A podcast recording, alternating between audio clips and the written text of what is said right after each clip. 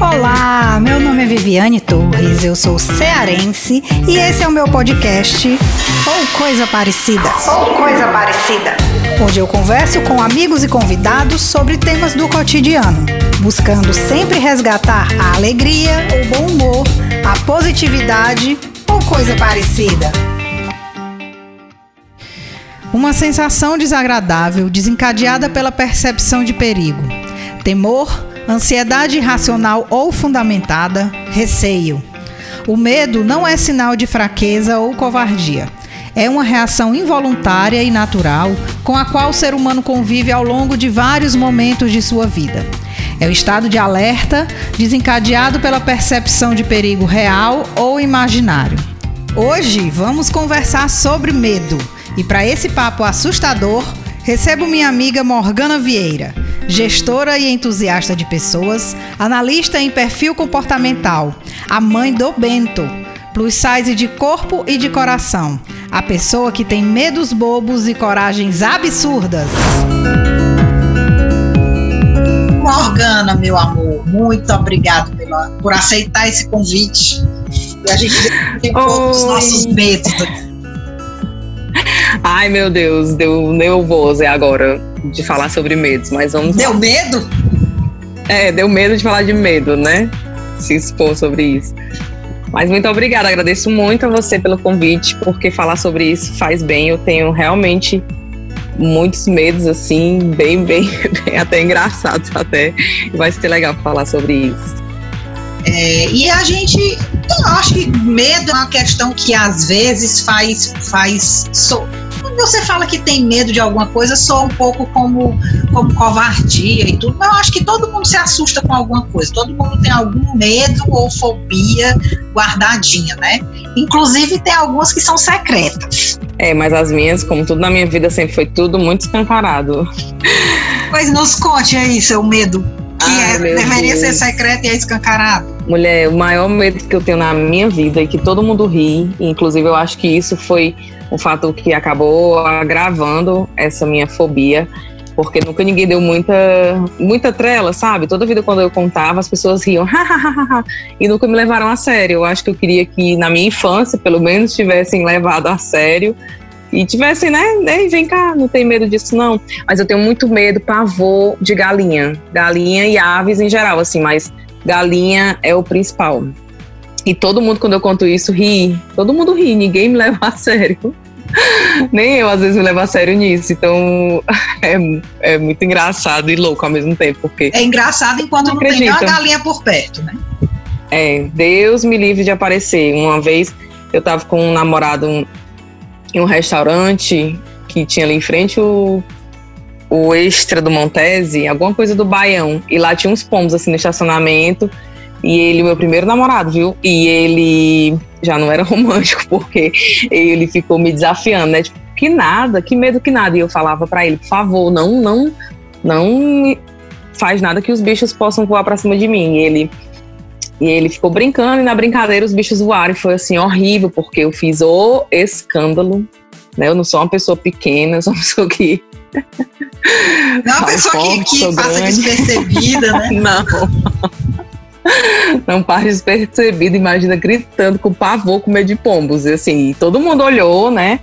Eu, eu, quando eu me assusto, as minhas irmãs até frescam muito, porque eu, eu dou um gritinho assim, nada bonito. E foi isso, foi horrível. E todo mundo olhando e rindo, né? Porque ninguém se solidariza com uma moça daquele tamanho que tá com medo de, de pombos. Mas o medo, quando não é com a gente, a gente realmente não dá muita trela, né? É que nem você disse, ah, eu queria que na minha infância alguém tivesse se preocupado um pouquinho mais com isso, tivesse me mostrado. Mas eh, o medo, a gente só respeita quando a gente tem medo. Quando é outra pessoa que tem medo de algo que a gente não tem, ninguém, ninguém é, se solidariza, né? Exatamente. Eu, eu hoje me coloco muito no lugar do meu filho, com os medos dele. Eu até estou estudando muito sobre isso, porque eu valido muito os medos que ele tem. Só que eu tô validando demais os medos dele, não é nem os dele, sabe? Eu tô tentando validar os meus através dos dele, então eu acho que eu tinha que dar menos importância porque eu, tô dando, eu dou importância até demais. Né? A importância que eu queria que os meus pais tivessem dado, as pessoas na minha infância tivessem me dado e não me deram de jeito nenhum, eu dou já uma importância assim tremenda ao meu filho. Ele tem medo de cachorro, tem medo de, de gato, assim, eu, sabe? Mas na verdade eu tô naquele momento não querendo validar só o medo dele, sabe? Enfim, eu tô em busca de validar os meus e terapia. Ah, daquela velha projeção. é, aquela projeção que eu queria que tivesse ocorrido comigo. Mas, mas a gente. Eu, eu, quando eu falo que a gente não se solidariza, às vezes a gente tira onda. Eu tenho uma amiga, que nem eu tava te falando, né? Eu tenho uma amiga que ela tem pavor de pombo. Aí é, é o contrário de ti, né? Você tem pavor de galinha e os pombos vêm no, no no kit, né? E ela, ela é. tem pavor de pombo, as galinhas vêm no kit, mas o, o pavor dela é pombo. E lá no trabalho, no restaurante que a gente almoçava antes, pré-pandemia, a gente estava lá almoçando e de vez em quando vinha um pombo voando. Né? Então ela ficava, eu não sei nem como é que ela conseguia comer, porque ela ficava o tempo todo tensa, da, vendo se vinha o pombo, se ia ter risco do pombo vir. E aí, quando a gente ia com outras pessoas, as pessoas até, como é que eu posso dizer, faziam os pombos voar para perto dela, só para ver ela, ela com medo. Eu dizia, não faz, não faz isso, por favor, que a menina nem consegue comer. E aí, é, o que, é. que eu fazia? Ela ficava assim, sentada no local, eu dizia, pode relaxar, não tem nenhum pombo por perto. Quando eu vinha o pombo se aproximando, eu dizia, ó, lentamente, sem precisar se assustar, porque ainda está numa distância segura, venha mais para perto de mim. então, é, é, é, a questão de você. Que amiga que... incrível você é. Ah, eu sou. Eu sou. Nem todo mundo acha, mas eu sou. Eu, eu, eu tenho muita questão de empatia pelos outros, né? Eu tenho uma tia que eu acho que ela é minha irmã gêmea, só que a gente nasceu meio, meio errado. Nós somos muito parecidas fisicamente, né? E ela tem um medo horrível, eu diria talvez até um pavor, pânico de elevador e de altura. Então, subir de elevador para ela é um desafio imenso. E uma vez eu fui com ela, a gente estava, foi pro teatro, a gente estava super atrasado e a gente foi naquele elevador do Rio Mar, aquele que é de vidro, um elevador panorâmico, dá para ver uhum. tudo, né? E aí ela vivia, e aí como é que nós vamos fazer?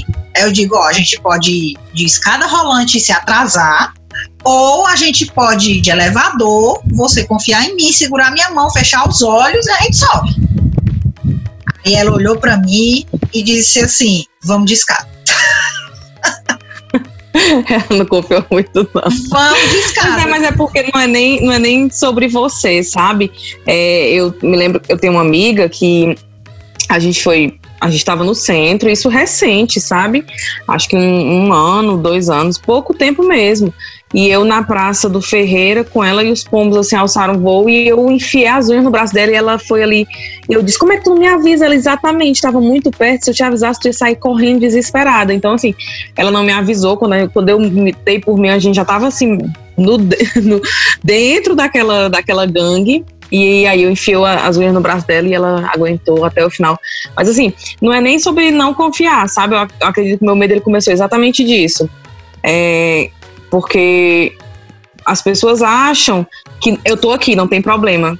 Cara, isso não é racional. Não é ah, é racional. É. Eu acho que se fosse racional, tinha gente que tinha medo de palhaço né? Exatamente. Se, se, fosse racional, alguém tinha medo de palhaço, Jesus? Não é racional. É, me mandaram um vídeo recentemente sobre uma pessoa que tem medo de bexiga. Tem ideia do que é isso? Porque para ela é a bexiga de bexiga? Pois é, porque a bexiga para ela, pra essa pessoa representa. Oh, cachorro. 10, né? Ó, oh, cachorros 10. É, para ela, a bexiga representa explosão, ela não representa coisa boa, né? Então, é. não, não é racional. A Leíra, ela não tem medo da bexiga. Mas na cabeça dela, a bexiga vai, vai estourar a qualquer momento. Então, ela não fica muito tempo perto. Se voar para perto dela, ela grita. Né? Se um, tem uma decoração de bexiga, ela não senta perto. E se alguma bexiga das, das, da decoração se soltar e voar para o lado dela, ela grita. Porque ela acha que vai chegar perto dela e vai estourar, e ela vai se assustar com aquilo. Então, realmente, o medo é, é uma reação involuntária. Né? É até eu vi uma, eu vou colocar na introdução, né? Eu vi uma, uma descrição que diz que o medo é uma sensação desagradável desencadeada pela percepção de perigo real ou imaginário. Quer dizer, pode ser que você corra um risco ali, por exemplo, quem tem medo de altura. Se a pessoa cair lá de uhum. cima, morre. Mas é certo que a pessoa vai cair? Não, não é certo. Mas é, é um perigo real. Agora, vem um balão voando e vai estourar perto de mim, eu tenho medo. É, é um perigo real? Não, é um perigo imaginário. Mas não deixa de, de, de desencadear uma sensação desagradável, né? É, e todo mundo é, fala, quando eu falo do, do meu medo, por exemplo, que é idiota, todo mundo fala: o que é que uma galinha vai fazer contigo, né? Aquela coisa chata. Ai, meu Deus do céu, nunca vi ninguém que foi morto por uma galinha é, essa coisa do tipo. Mas não é, não é real. Eu, eu realmente não gosto, não gosto de, de, sentir, não gosto, não gosto. Eu tenho pavor só de olhar. Eu vi essa semana, a semana passada, a Lorena, minha irmã, estava me mostrando. A gente tem uma amiga em comum e ela disse: Você já viu os stories do Henrique hoje? E eu disse: Não. Ela disse: Não veja, ele está acariciando a galinha. Então, assim, porque só em ver, ele tava, passou o dia no, no sei lá, no sertão e estava lá acariciando a galinha. E isso para mim me dá um, um, um, pavor, uma coisa tão, sabe, de nojo, de não sei nem explicar. Não sei explicar. e assim, quando. É. E quando a gente tem filho, é, a gente faz de tudo por, por, eles, né? De tudo mesmo. Então, quando o, o Bento nasceu, que ele começou a andar, o, o avô dele é columbófilo, acho que é o nome. Ele cria pombos. Então, no sítio, que é aqui, onde o pai dele mora hoje, tem uma criação de pombos. E eu via o pai dele leva para o pai dele para o avô que tem vários troféus aquilo dali levar o Bento para dentro do do, do criador do viveiro para eles é maravilhoso sabe? É assim, a, a, eles estão perpetuando a, aquele aquela é, aquele esporte né? Porque eles ganham troféus e tal. Mas para mim era desesperador ver o meu filho ali dentro. Então eu trabalho desde quando ele nasceu que eu trabalho essa coisa com os pombos, mas realmente é muito difícil. Só que assim, agora eu já tô conseguindo, com os pombos eu já tô conseguindo não correr mais, pelo menos isso, sabe? Hum. Eu, eu ando e penso, não vem, eu sou maior do que você, não vem, não vem. Mas eu já tive assim de soltar a direção do carro, ai, fechar o olho, porque eu tinha um monte de pombo na minha frente. É, é, bem, bem louco. Mas agora já tá, já tá melhor. Agora galinha, porque realmente eu não consigo nem ver ainda. Mas eu acredito que com o tempo vai dar certo. E agora você falou aí na história de depois que o Bento nasceu e tal. Tirando a questão da, das aves, principalmente da galinha. Realmente é, é uma questão muito, muito séria. Mas medos em geral. Tu acha que antes de ser mãe tu era mais destemida assim, enfrentava mais as coisas, tinha menos medo? Quando o Bento, antes do Bento nascer, eu sempre fui muito de viver, assim, muitas experiências, sempre, sempre, sempre. Inclusive, eu acredito que esse tenha sido um, uma reação ao meu medo, né? Como é, eu não fui acolhida nos meus medos, eu fui criada no interior, meus pais, né, então, assim, eles não tinham medo de nada. Minha mãe sempre foi conhecida por ser completamente destemida. O meu pai era delegado de polícia, então, assim, não tinha tempo ruim para eles, sabe? Minha mãe. Minha mãe era enfermeira meu pai era delegado da cidade. Então, daí tu já tira, né? Essa, essa mistura. Dois destemidões, assim. Então, não tinha pra medir agulha, não tinha pra medir sangue, não tinha pra medir nada, de animal, de nada. E aí, eu, eles queriam, me empurravam, né, para isso, medo de nada, e me empurravam pro medo. E eu acho que a consequência de eu ter ficado com medo da galinha foi exatamente não ficar com medo de nada. As outras coisas sempre partir para cima. Se tinha algum, sei lá, uma briga, alguma coisa, eu sempre era a pessoa que era destemida, não racionalmente, mas eu era do ímpeto de ir para cima. Então eu sempre tive muito essa coisa. Quando eu, o Bento nasceu, aí você começa a pensar. Você começa a pensar num voo de avião, é, eu, né, comecei a pensar sobre é, beber e dirigir é uma coisa que eu não faço mais, eu tenho medo, eu tenho medo. É, as pessoas com quem eu vou me acompanhar, eu tenho medo. Eu analiso muito e quando eu era mais jovem, quando eu era antes do Bento, eu nem tava muito vendo, sabe? Você tá numa mesa e você não quer nem saber quem são as pessoas que estão ali, você só chegou na mesa e tal. E quando o Bento nasceu, não, eu analiso muito o ambiente onde eu, tô. É, sempre tô sempre sempre tô alerta para poder ver tudo, a questão da segurança, a questão da minha segurança, eu sempre sou aqui dirijo. Eu sempre, eu nunca bebo, muito raramente eu bebo. Então, assim, eu eu, depois que tive filho, fiquei muito mais medo de tudo. Medo de, de não estar aqui, medo de, sabe, deixar uma criança sem mãe porque eu fui responsável. Acho que eu não me. acho que eu não me perdoaria, sabe? É a mesma coisa que eu, que eu, que eu penso, né? Antes de ser mãe, eu era, eu era essa pessoa.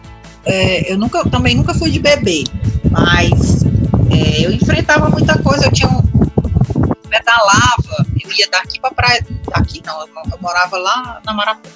E eu ia para Praia do Futuro de bicicleta, sabe? E voltava tarde da noite. Meus pais brigavam comigo, ah, porque é perigoso. Eu dizia que é perigoso, não tem nada de perigo. E, e eu ia para festas e saía no meio da madrugada, eu sempre fui muito de farra, embora não bebesse, e aí é que, que eu ia para farra mesmo, porque todos os meus amigos. Como a gente é igual, né? É, todos os meus amigos queriam por perto porque eu não bebia, então eu era sempre a motorista da rodada, né? Eu também. Então, então esse tipo de. E, e, outra coisa, né? Essa, essa questão de dirigir, tem gente que. Ah, eu não vou dirigir o carro do fulano, porque é isso, porque é aquilo. Olha, na minha, na minha adolescência, eu dirigi no meu tempo de farra, eu dirigi todo tipo de carro. Eu tirei a carteira numa semana, na outra semana, um amigo do papai me deu o carro importado dele para eu ir com os filhos dele, que eram meus. A gente era criado mais ou menos como primo, para o show do Rapa, que era lá no Farol, que é aquela casa de show que só teve medo de show, mais ou menos, lá na Praia do Futuro. Então, no lugar longe, eu era recém-habilitada, eu era é, era adolescente, porque eu tirei minha carteira com 18 anos, os filhos dele eram tudo de 16, 17 anos. Então fomos eu e mais cinco, ou eram seis meninos mais novos do que eu, nessa situação. Então eu era realmente eu, eu, eu abraçava mesmo, dizia aqui é comigo, pode deixar. E eu tinha sonho de pular de paraquedas, esse negócio de. Eu também, de asa de delta também pensava. Bug jump. Na, é. Não era parapente, na época era asa delta, né? A gente só. parapente a gente não é, pensava. É, bug jump também. Ó, eu, eu dirigi antes do Bento nascer eu pilotei moto durante muitos anos. Eu tinha minha moto e meu pai comprou uma moto também. Eu comprei uma moto zero, baixinha, e ele tinha uma moto alta, aquelas bros, mais alta, e a gente trocou. Daí tu tira, viu? Eu dei a minha moto para ele porque eu queria a moto mais alta e eu vinha naquela avenida do aeroporto, olha, a 100 por hora. E detalhe, eu nunca tirei a carteira de habilitação para moto. Pra tu ver como eu era destemida, assim, de tudo. E andava, quando terminava a festa, eu me lembro que eu, ia, eu tinha uma amiga que ela morava na Calcaia, lá naquele viaduto que a gente que divide, Calcaia pro lado direito e Canindé pro lado esquerdo, né? E eu ia deixar, quando saía de noite, deixar minha amiga lá naquele fim de mundo e voltava. E meu pai falava: Pronto, chegou meu macho velho. Inclusive, vivia brincando por causa disso na verdade era brigando, né? Porque ele dizia que eu era o macho velho dele, porque eu era muito destemida em relação a isso. Carro, para mim, não tinha, se fosse um Del Rey, um Fusca, eu não tava nem aí. Saía de madrugada, eu tenho uma amiga que ela hoje mora no interior, a gente saía muito de madrugada para essas festas e tal. E com a gente não tinha tempo ruim da gente não não sabe o que você não se ligar em qual carro você tá saindo de casa? Porque hoje você vai sair, você quer saber se o pneu tá OK, se tem água OK, se tá tudo OK para você voltar, né? A gente só saía. Enfim, e o carro dava prega e a gente tava nem aí, arranjava, ajeitava o carro. Menino, era uma coisa muito, muito louca quando você olha para trás e fala, nossa, ainda bem que eu tive filho. E eu falo muito isso, que o Bento salvou me salvou. a minha vida. O, o Bento salvou a minha vida, salvou a minha vida em relação a isso, porque olha, não sei não, viu?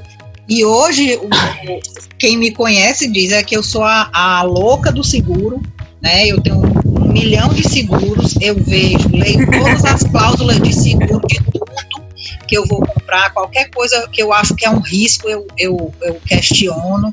É, eu vou, vou viajar, eu deixo, mando e-mail para pessoa, algumas pessoas chaves né, da, da, do meu relacionamento, dizendo quais são os meus seguros de vida, para onde ligar, com quem falar. Então, eu, eu penso assim, ah, meu Deus, eu e meu marido não vou, a gente vai viajar, e eu, meu Deus do céu, se acontecer alguma coisa, três filhas desamparadas. Então eu penso muito nisso o tempo todo. Então eu evito fazer uhum. um monte de coisa por causa dessa, desse, desse medo de deixá-las desamparadas mesmo. É, mas o medo é o que salva a nossa vida, né? Quando é. a gente é pequenininho, quando a gente é criança, é exatamente a fase mais arriscada que a gente tem. Porque é quando a gente não tem medo, não tem medo de se jogar. O medo ele é exatamente para salvar a nossa vida, né? É um, é um botãozinho ali que vai, que vai salvar a nossa vida. É, o, e perpetuar a nossa espécie, né? Exato. Então vamos lá, voltar aos tempos antigos, não da, do tempo de Adão e Eva, pelo, pelo amor, né?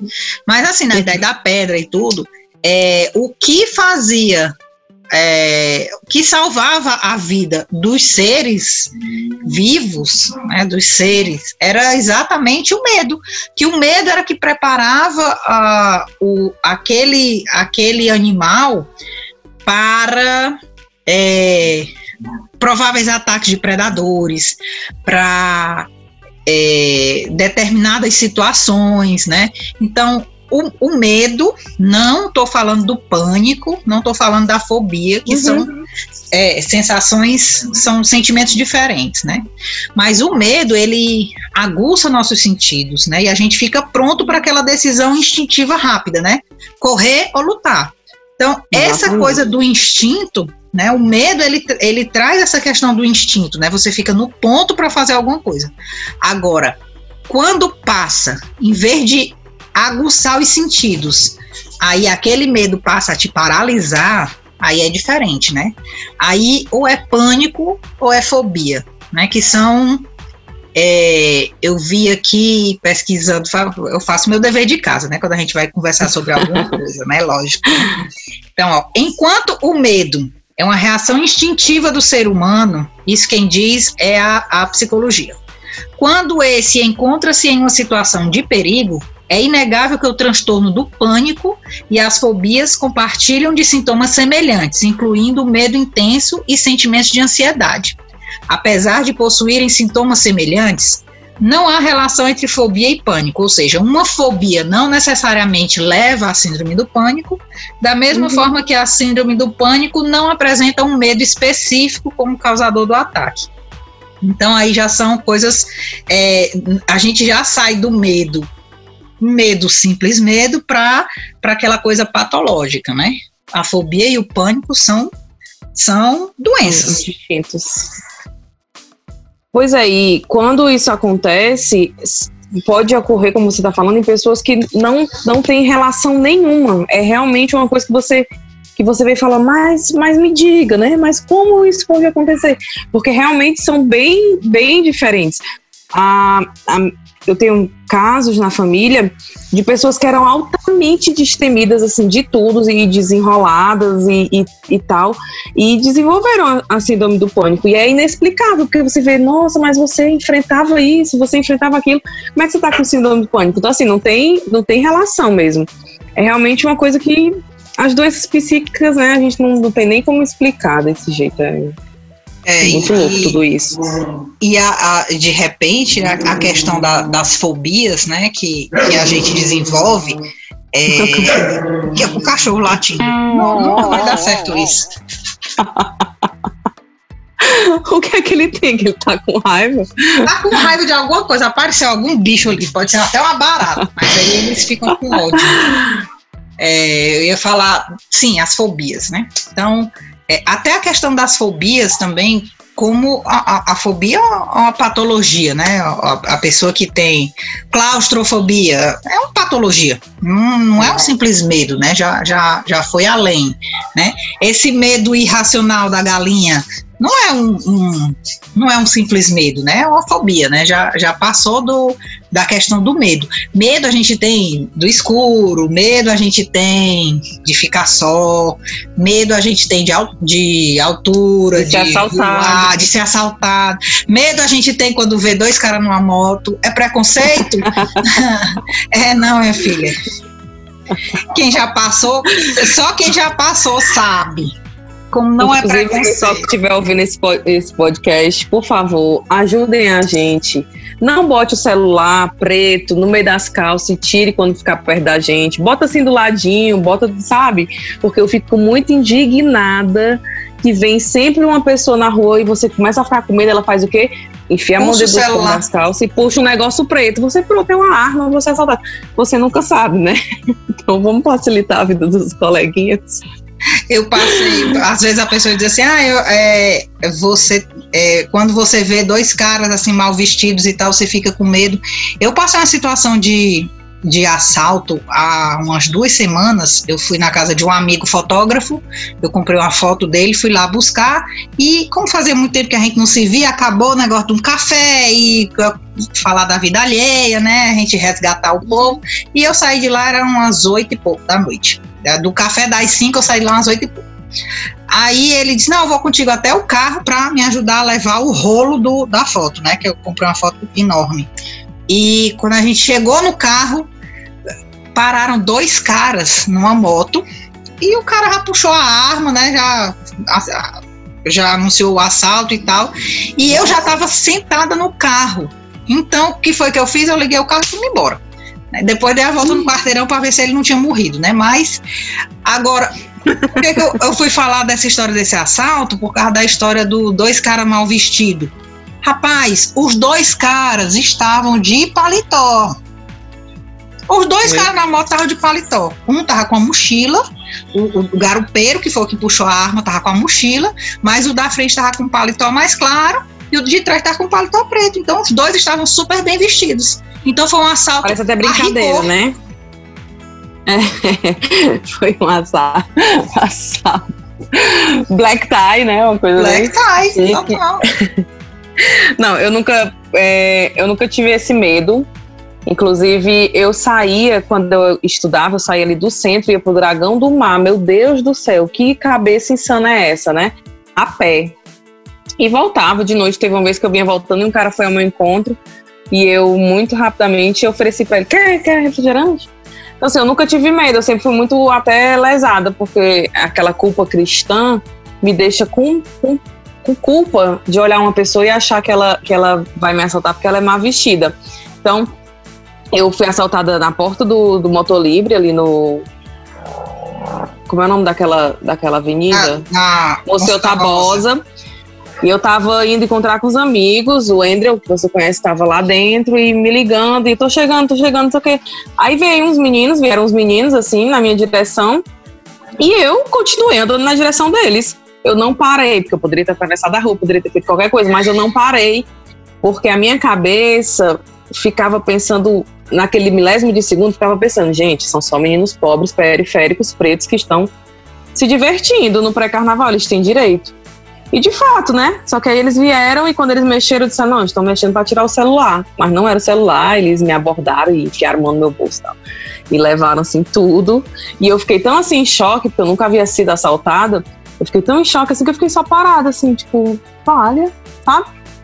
Eu não, não consegui reagir a isso. E, e eu acho que isso é uma. O medo ele acaba fazendo isso, né? Ou ele bloqueia ou ele faz você agir. Ainda bem que o meu queria perpetuar a minha espécie e me deixou bem, bem de boa, assim. Foi meu primeiro e último, se Deus quiser, assalto. E eu reagi muito parado. É, a gente dentro de casa não vai, não vai ser assaltado mesmo, não, se Deus quiser. É, não tem e mais a, e a questão rua. do medo, a questão do medo, a gente está num, num, momento agora que parece que todo mundo perdeu o medo do que, que, tinha no começo da pandemia, né? Que eu saí, hoje eu fui. No começo da pandemia. E vi tanta gente na rua, sem máscara, inclusive, né? E eu fico olhando, eu fico dizendo, esse povo não sabe que existe um vírus aí que está matando o povo. Então, ou a pessoa não tem medo, ou pior do que não ter medo, a pessoa não tem informação, é ignorante. ela não sabe que ali ela realmente ela pode se contaminar, que ela pode morrer, que ela eu não sei não. Mas sabe o que é? Eu acredito que é aquele ditado, tem um ditado que diz assim, ó, quando eu vejo a barba do meu vizinho pegando, mo pegando fogo, eu boto a minha de molho. Já ouviu esse ditado? Sim. Pronto. Então, assim, quando acontece e você tá vendo muito, fica todo mundo aquela reação, né? Em cadeia. Eu acho que é, é isso que acontece. Eu tô trabalhando, eu trabalho na indústria. E a gente foi o primeiro setor a retornar. Então, eu tô trabalhando é, full time no meio da rua desde o dia 1 de junho. Já faz o quê? Dois meses e meio que eu tô no meio da rua. Então, assim, é, quando eu, eu saí de, de casa, que eu parei de ficar assistindo jornal, porque eu estava o dia inteiro fora de casa, e aí, o primeiro mês eu tava cabelo completamente preso, eu não usava um brinco. É, eu montei um esquema que na minha, na minha, a minha casa tem uma varanda grande, então montei um esquema de, de higienização. Área suja, hum. Olha, eu soltava o meu cabelo, eu lavava. E aí o que acontece? Quando foi passando o tempo, é, que as pessoas, você foi vendo, ah, tá aberto um restaurante, tá aberto outro, e você não tem mais acesso. Eu, eu pelo menos, parei de ter acesso a essas informações que eu estava direto sendo ali bombardeada pelo, pelos jornais e tal. Quando eu parei de ter isso, que, que eu comecei a ver as pessoas no meio da rua normal, aí você vai relaxando um pouco mais, vai perdendo um pouco mais do medo. Tanto é que quando eu voltava para casa, que eu via os meus familiares com medo, eu falava, nossa, sabe, ficava assim sem entender, porque para eles ainda estava muito real. Graças a Deus, na minha família, nós não tivemos nenhum caso, porque nós nos cuidamos muito, muito mesmo. Mas no começo da pandemia, eu, eu que nunca tinha tido é, reação dessa forma, estava tendo crise de pânico. É, os meus pais, eu tenho uma mãe senil, né, que embora ela seja, seja jovem, tem 58 anos, mas ela tem uma demência senil, que é muito vulnerável. Meu pai tem, embora seja jovem também, muito jovem, ele tem 73 anos.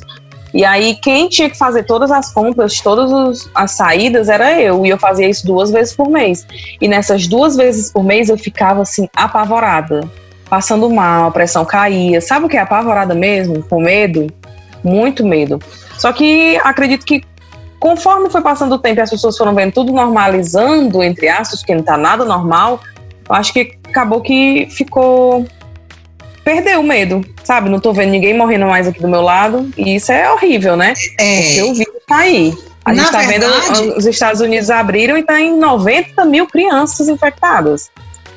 Pois é. é eu acho que, na verdade, a gente acaba normalizando algumas coisas, né? É, e quando a coisa se torna muito frequente, a gente normaliza com mais facilidade. Por exemplo, a gente está normalizando existir uma marca, aliás, a gente ter superado a marca de 100 mil mortos. Eu acho que a gente está normalizando porque cada morto ali só ficou sendo um número.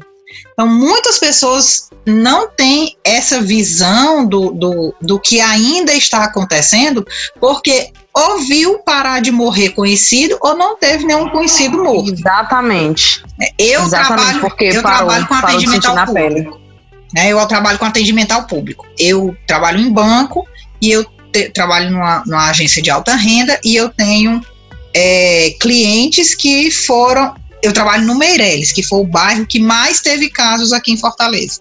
Então, o que, que acontece? Os meus clientes eram exatamente esses, essas pessoas que foram o maior número de casos aqui em Fortaleza. Então, a gente tem um grupo dos, dos gerentes do banco e de vez em quando alguém solta. Eu estou de férias agora. Essa semana, dois clientes nossos foram, é, é, como é que diz? A, a família foi ao banco para levar atestado de óbito. Então, meu Deus. Toda semana a gente tem, e, e são pessoas idosas também, né? Que já colaboram, né? Por serem do grupo de risco. Então, toda semana a gente tem notícia de clientes que morreram de Covid. E a gente acaba fazendo um link. Opa, ainda tá mal ainda uhum. tem gente morrendo, ainda está acontecendo esse tipo de coisa. Então a gente ainda tem que se cuidar, a gente ainda tem que tomar cuidado.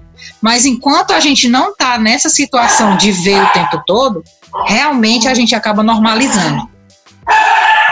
Cachorros. É, isso é tudo. Cachorro! é, infelizmente, isso é com tudo na vida, né? Isso é com tudo no, no pra gente é desse jeito. É, é assim com, sei lá, lei seca. A gente, né, a galera que bebe tinha muito medo no começo, aí depois vai relaxando, vai relaxando, tudo vai relaxando. Você começa uma coisa, né, que é aquela quando tá ali no começo, aquela empolgação depois vai e, deixa morrer. E até nem foi um, um, trocadilho, tá, gente? Deixa morrer, que eu digo. É, é porque realmente as, as, coisas se acabam, assim, vão, vão perdendo. Vai minguando. Quando era no, é, quando era no começo, que a gente estava realmente com esse medo que estava todo mundo. Por isso a importância das pessoas. Ah, porque a Rede Globo tá dando muita informação. E eu ouvi de familiares meus dizerem: não, não assiste mais a TV. Não assiste mais a TV porque isso aí só vai deixar a gente doido.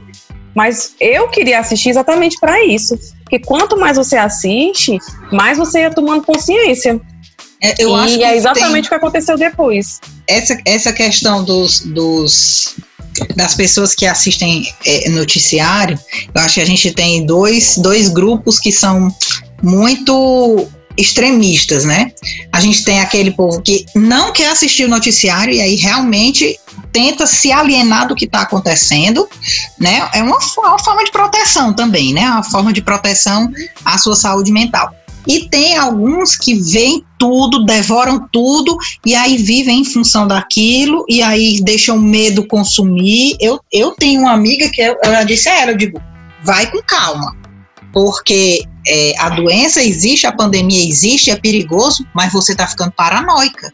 Você tem que é, tomar certos cuidados, mas você não precisa parar de viver. Né? Então, a gente tem esses dois grupos extremos. Eu acho que o que a gente precisa fazer é, é, conseguir um equilíbrio, que, aliás, é a chave de tudo na nossa vida, né? A gente conseguir um equilíbrio entre estar informado saber que as coisas acontecem, uhum. mas manter a calma e saber o que você tem que fazer para poder evitar essa situação. Né? Hoje eu fui na minha cabeleireira recuperar minha dignidade, né? ajeitar meus cabelos para voltar a trabalhar presencialmente. E ela disse: Viviane, tu não tá apavorada de voltar a trabalhar presencialmente, né? Com, com atendimento ao público e tudo. Eu digo, rapaz, eu fiquei de férias agora exatamente para me preparar psicologicamente para isso. Então, eu, eu vou trabalhar é, com um aparato de, de acrílico para me separar do cliente, eu vou trabalhar de máscara, face shield. Então, tem vários cuidados que a gente vai tomar, uhum. né? Claro que a gente vai ficar mais exposto do que quem está trabalhando em casa. Mas eu acho que a vida, aos poucos, ela vai ter que, que voltar não ao normal, porque eu acho que aquele normal a gente não vai ter mais. Mas eu acho que a gente tem que voltar a viver de alguma forma e encontrar novos meios de viver, né? É, porque a gente tem que fazer. Eu gosto muito da frase, fazer o que precisa ser feito. Eu gosto muito dessa frase. É, pode parecer frase de coach, mas é porque eu acho que a gente tem que fazer o que precisa ser feito. E se a gente tem que fazer um atendimento e depende, outras vidas dependem de é, desse atendimento, no seu caso, né? Na minha, no meu caso, eu tinha ali no meu trabalho 100 pessoas impactadas o meu trabalho diretamente. Então, se a gente precisa fazer, tem que ser feito. Então, a gente vai arranjar um jeito de fazer isso da melhor forma possível. Não é possível que a gente deixe o nosso medo se paralisar, nos paralisar a tal ponto que a gente não consiga desenvolver uma nova coisa né? E, e, o medo ele acaba fazendo tudo mudar, tudo girar. É daí desse medo e foi dessa coisa boom que saiu uma, uma vacina e a gente vai conseguir com a graça de Deus é, voltar à nossa rotina, né? Aos poucos vai, vai se ajeitando e vai dando tudo certo. É, acho que nesse, nesse próximo momento que a gente vai viver, né? Que hoje, hoje foi, foi comprovada a eficácia da, da vacina que o Butantan está de, tá desenvolvendo com a China, né? Então, eu acho que agora a gente vai começar a viver uma nova fase, né? Que é a espera pela, pela, pela massificação da vacina, né? Que é, uhum. realmente chegue até a gente, né? Eu acho que para essa nossa nova fase que a gente vai entrar agora, se tudo der certo, eu acho que o medo vai ter que encontrar a questão das necessidades e aí as coisas vão, vão se transformar. O povo está falando muito no novo normal, eu acho que não é novo normal, não. Eu acho que é uma, uma fase nova que todos nós vamos viver e a gente vai ter é que. É uma evolução em massa, né? Isso, não é o novo normal, é uma evolução. É, uma evolução em massa que a gente. Todo mundo acompanha, todo mundo observa uma evolução, mas a gente observa de fora, né? Ai, porque os baby boomers, porque a geração X, porque a geração tal. Mas agora a gente está de dentro e todo mundo da mesma vez, todo mundo na mesma hora. Eu acredito que, que seja isso. O novo normal nada mais é do que uma evolução em massa acontecendo aqui, para a gente ver, sabe? Não é se distanciando e, nossa, naquela época não, é, é agora, é nesse tempo agora. E eu espero muito que o medo ele seja realizador, sabe?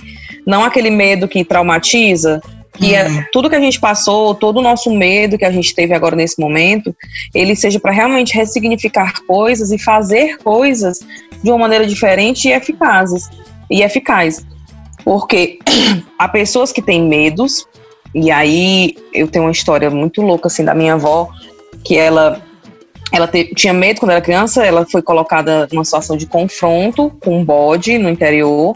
E aí, quando o bode partiu para cima dela, nem era bode que chamava uma, uma novilha, uma rã, uma sei lá. É, quando o pai dela. E o pai dela soltou ela dentro do, do lugar lá. E quando esse animal partiu para cima dela, ela esbagaçou o animal de, de pau. Ela pegou um pau e. Ela pegou um pau e derrubou ele. Hum. E quando ela derrubou ele, ela, ela ficou fechada. E, ela, e eu conheci ela sendo a minha avó que não aceitava brincadeira, que não aceitava nada. Então, assim, o medo dela, na, lá na infância. Ô, mulher, o cachorro. O medo dela lá na infância deixou cicatrizes para sempre de uma pessoa fechada. Por quê? Porque ela não fez nada de bom com aquele medo dela. Ela meteu a pé no, no, no bicho, derrubou ele, fez o que tinha que fazer naquele momento, mas ela não trabalhou. Né? E quando a gente fala do medo, que a gente bota para fora, que a gente conversa, a gente pode é, arranjar várias formas de fazer acontecer aquilo, sabe? Fazer acontecer uma coisa nova com aquele medo. E eu espero que a nossa conversa seja justamente para isso, sabe? Cada vez que, que eu converso sobre os meus medos, que as pessoas que escutam a gente é, estão ouvindo falar sobre os nossos medos, que elas possam revisitar os medos delas e, e, tentar pensar, por que, que eu fiz isso? Será que não seria bom se eu fizesse isso? O que, que eu posso fazer, sabe? E é isso que eu espero, que a gente, depois dessa pandemia, desse medo louco que a gente viveu, porque eu tinha um medo absurdo de ter ataque, crise de pânico, de medo. Eu espero que a gente agora seja mais precavido, que a gente possa fazer várias coisas com o nosso medo e, e, e é evoluirmos de uma forma bem, bem melhor. Ai, que bom. Foi uma palestrinha agora, né? Foi ótimo. Isso que eu adoro quando eu encontro essas, essas, essas qualidades nas minhas amigas, né? Morgana, muitíssimo obrigado pela sua companhia nesse papo. Né, é, foi, em vez de assustador, foi um papo esclarecedor. Adoro conversar com pessoas que têm que têm uma visão de mundo assim tão tão aberta, né? E, e para mim é, é, é um, um, prazerzão não só conversar com você, mas ter com você como amiga. Ai, eu que amo mais. Eu, se tu me ama e aqui nós só somos duas, três com a Lorena, né, que tu conhece. Imagina eu que tenho vocês cinco para amar e mais uma rumo de cachorro e sobrinho cachorro também, que veio daí, né? Então amo você mais e eu agradeço demais a, a sua, a sua, o seu convite. Eu sou fã do seu podcast, você sabe. Eu adoro o jeito com que você fala, porque nem é aquela coisa lesada nem acelerada demais que eu geralmente sou. você para mim é na medida, então eu estou muito feliz de estar aqui com você. Gosto muito de conversar com você o jeito com que você leva a sua vida. Olha o que foi pessoas, eu não sei se vocês acompanham, mas Viviane deu por o marido dela de Dia dos Pais panelas. Isso é maravilhoso. É porque ninguém sabe, sabe que ele me é deu de Dia das Mães um conjunto de ferramentas. tá vendo como não amar essa família? Então, assim, as famílias podem ter. E são uma família tradicional, né? Um pai, uma mãe, três filhas e, cachorros. Mas olha como tudo pode ter, né? Então, assim, eu sou muito fã de vocês em tudo. E muito obrigada mais uma vez. Eu que agradeço. Agradecimentos especiais também a Júnior Torres pela produção artística e a We Update, na pessoa da Maria Tereza, que agora gerencia as nossas redes sociais. E esse foi mais um episódio do podcast ou coisa parecida. Fica ligado que semana que vem a gente volta com outro tema, sempre focado na positividade. Até lá!